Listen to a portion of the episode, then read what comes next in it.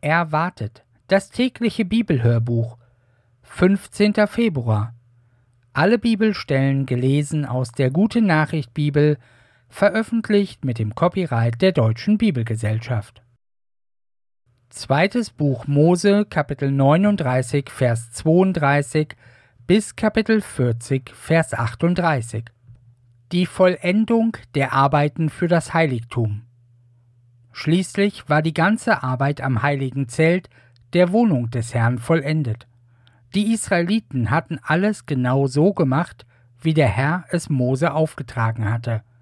Nun brachten sie alles zu Mose, die Bretter für die Wände der Wohnung mit den Vorrichtungen für ihre Aufstellung, das Zeltdach mit seinen Schutzdecken und den inneren Vorhang, die Lade für das Bundesgesetz mit den Tragstangen und der Deckplatte, den Tisch mit den geweihten Broten und allen seinen Geräten, den Leuchter mit seinen Lampen, dem Öl und allem Zubehör, den goldenen Altar für das Räucheropfer, das Salböl und den Weihrauch sowie den Vorhang am Eingang des Zeltes, weiter den bronzenen Altar für die Brandopfer mit seinem Rahmen und mit allen Geräten, das Wasserbecken mit seinem Untersatz, die Abgrenzung des Vorhofs mit allem, was zu ihrer Aufstellung benötigt wird, und alle Geräte, die sonst noch im heiligen Zelt gebraucht werden.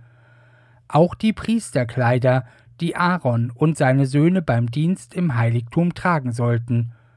Die Israeliten hatten alles genau so ausgeführt, wie der Herr es ihnen durch Mose befohlen hatte. Und Mose sah alles an, was sie gemacht hatten, das ganze Werk, es war alles genau so geworden, wie der Herr es angeordnet hatte, und Mose segnete sie. Anweisung zur Aufrichtung des heiligen Zeltes. Der Herr sagte zu Mose, Am ersten Tag des ersten Monats sollst du meine Wohnung, das heilige Zelt, aufrichten.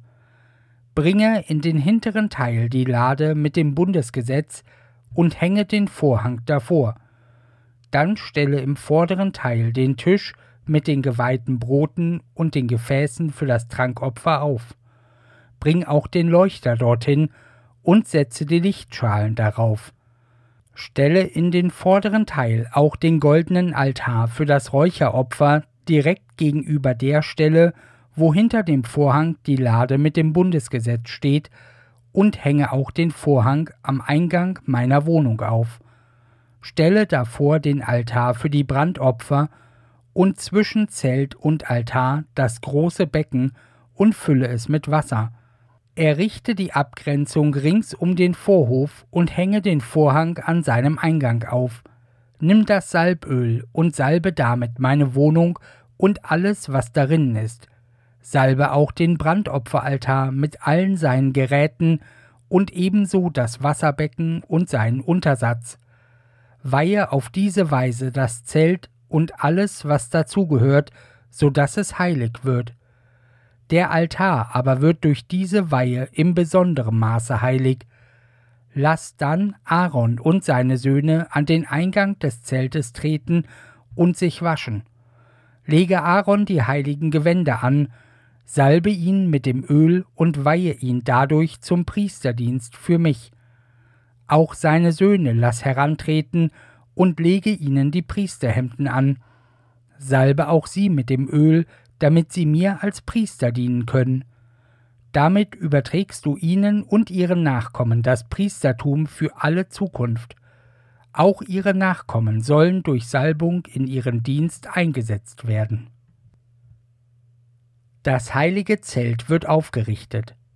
Mose tat, was der Herr ihm aufgetragen hatte. Am ersten Tag des ersten Monats, genau ein Jahr nachdem das Volk Israel Ägypten verlassen hatte, wurde die Wohnung des Herrn aufgestellt. Mose steckte die Bretter mit den Zapfen in die Bodenplatten, fügte aus ihnen die Wände zusammen und verband sie durch die Querstangen. Er stellte auch die Säulen auf, die den Vorhang tragen sollten. Dann breitete er das Zelt über dieses Gehäuse und legte noch die Schutzdecke oben darüber, wie der Herr es ihm befohlen hatte. Darauf nahm Mose die Tafeln, auf denen das Bundesgesetz geschrieben stand, und legte sie in die Lade, steckte die Tragstangen in die Ringe an der Lade und legte die Deckplatte darauf. Er brachte die Lade in den hinteren Teil des Zeltes und hängte den trennenden Vorhang davor, wie der Herr es angeordnet hatte. Dann brachte er den Tisch ins Zelt und stellte ihn außerhalb des Vorhangs an der rechten Seite auf. Er legte die geweihten Brote darauf, wie der Herr es befohlen hatte. Auf die linke Seite stellte er den Leuchter und setzte die Lichtschalen darauf, wie der Herr es angeordnet hatte. Nach der Anweisung des Herrn stellte er genau in der Mitte vor dem Vorhang den goldenen Altar auf und verbrannte darauf wohlriechenden Weihrauch. Dann brachte er den Vorhang am Eingang des Zeltes an. Davor stellte er den großen Altar auf und verbrannte darauf Brandopfer und Speisopfer, wie der Herr es angeordnet hatte. Das Wasserbecken stellte er zwischen das Zelt und den Altar und füllte es mit Wasser. Mose selbst, Aaron und seine Söhne wuschen sich darin Hände und Füße.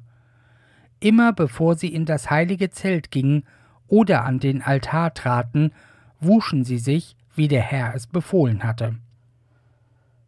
Der Herr nimmt Wohnung unter dem Volk Israel.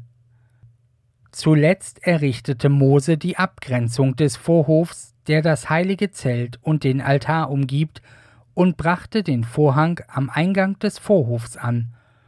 Als Mose das ganze Werk vollendet hatte, kam die Wolke vom Berg Sinai herab und verhüllte das heilige Zelt. Die Herrlichkeit des Herrn erfüllte mit ihrem Glanz die ganze Wohnung. Deshalb konnte Mose nicht in das Zelt hineingehen, Während der ganzen Wanderschaft richteten sich die Israeliten nach der Wolke über der Wohnung des Herrn. Solange die Wolke auf ihr ruhte, blieben sie an ihrem Lagerplatz. Sobald sie sich erhob, zogen sie weiter. Immer wenn die Israeliten ihr Lager aufgeschlagen hatten, konnten sie tagsüber die Wolke des Herrn über der Wohnung sehen, und nachts leuchtete Feuer in der Wolke.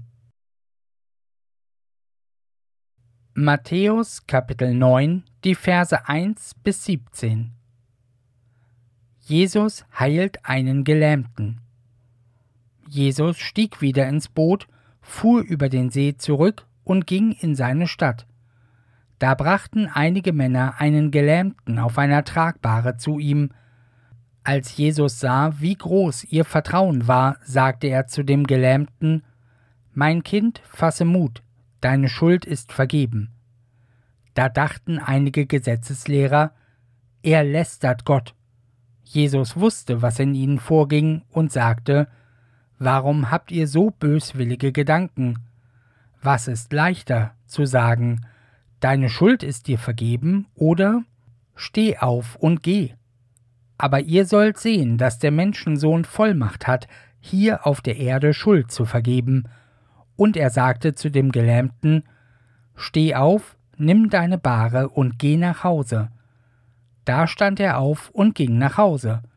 Als die Leute das sahen, erschraken sie und sie priesen Gott, dass er den Menschen solche Vollmacht gegeben hat. Jesus beruft Matthäus und isst mit den Zolleinnehmern. Jesus ging weiter und sah einen Zolleinnehmer an der Zollstelle sitzen, er hieß Matthäus. Jesus sagte zu ihm, Komm, folge mir. Und Matthäus stand auf und folgte ihm. Als Jesus dann zu Hause zu Tisch saß, kamen viele Zolleinnehmer und andere, die einen ebenso schlechten Ruf hatten, um mit ihm und seinen Jüngern zu essen. Die Pharisäer sahen es und fragten die Jünger, wie kann euer Lehrer sich mit den Zolleinnehmern und ähnlichem Volk an einen Tisch setzen? Jesus hörte es und antwortete, nicht die Gesunden brauchen den Arzt, sondern die Kranken. Überlegt doch einmal, was es bedeutet, wenn Gott sagt, ich fordere von euch nicht, dass ihr mir irgendwelche Opfer bringt, sondern dass ihr barmherzig seid. Ich bin nicht gekommen, solche Menschen in Gottes neue Welt einzuladen, bei denen alles in Ordnung ist, sondern solche, die Gott den Rücken gekehrt haben. Die Hochzeit hat begonnen. Danach kamen die Jünger des Täufers Johannes zu Jesus und fragten, Wie kommt es, dass wir und die Pharisäer regelmäßig fasten, aber deine Jünger nicht? Jesus antwortete, Können die Hochzeitsgäste mit Trauerminen herumsitzen, solange der Bräutigam unter ihnen ist? Die Zeit kommt früh genug, dass der Bräutigam ihnen entrissen wird, dann werden sie fasten. Niemand flickt ein altes Kleid mit einem neuen Stück Stoff, sonst reißt das neue Stück wieder aus und macht das Loch nur noch größer. Auch füllt niemand neuen Wein, der noch gärt, in alte Schläuche, sonst platzen die Schläuche, der Wein fließt aus und auch die Schläuche sind hin. Nein, neuen Wein füllt man in neue Schläuche, dann bleibt beides erhalten. Psalm 35, die Verse 1 bis 16 Gott nimmt die Schwachen in Schutz. Von David Herr, sprich sie schuldig, die mich beschuldigen, tritt meinen Gegnern entgegen. Nimm Schild und Waffen, komm und hilf mir. Zücke die Lanze, versperre den Weg, dass meine Verfolger mich nicht erreichen. Gib mir die Zusage, dass du mir hilfst. Schimpf und Schande über alle, die mir ans Leben wollen. Zurückweichen müssen sie und sich schämen, alle, die Böses gegen mich planen. Sie sollen zerstieben wie Spreu im Wind, wenn der Engel des Herrn sie davontreibt. Ihr Weg soll dunkel und schlüpfrig sein, wenn der Engel des Herrn ihnen nachjagt. Ohne Ursache haben sie mir Fallen gestellt, ein Loch gegraben und mit einem Netz verdeckt, Ganz unerwartet treffe sie das Unheil.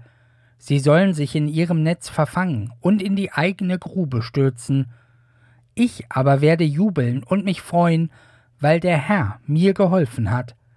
Aus tiefstem Herzen will ich zu ihm sagen, Herr, keiner ist wie du. Du hilfst dem Schwachen gegen den Starken, du schützt den Wehrlosen und Armen vor dem, der ihn berauben will. Falsche Zeugen sagen gegen mich aus, man verhört mich über Verbrechen, von denen ich nichts weiß. Gutes vergelten sie mir mit Bösem, alle haben sie mich im Stich gelassen. Früher, wenn einer von ihnen krank war, zog ich mir Trauerkleidung an, um seine Krankheit von ihm abzuwenden, verzichtete ich auf mein Essen. Ich neigte meinen Kopf tief auf die Brust und betete für ihn, als wäre er mein Bruder oder Freund. Wenn einer um seine Mutter trauert, ging ich umher, gebeugt und voller Kummer. Nun aber freuen sie sich über meinen Sturz und rotten sich zusammen gegen mich. Sogar verachtetes Volk kommt daher, Leute, die niemand kennt. Sie hören nicht auf, mich zu beschimpfen. Sie spotteten über mein entstelltes Aussehen, drohend zeigten sie mir die Zähne. Sprüche Kapitel 9, die Verse 11 und 12 Durch die Weisheit wird dein Leben verlängert. Wenn du weise bist, hast du selber den Nutzen davon.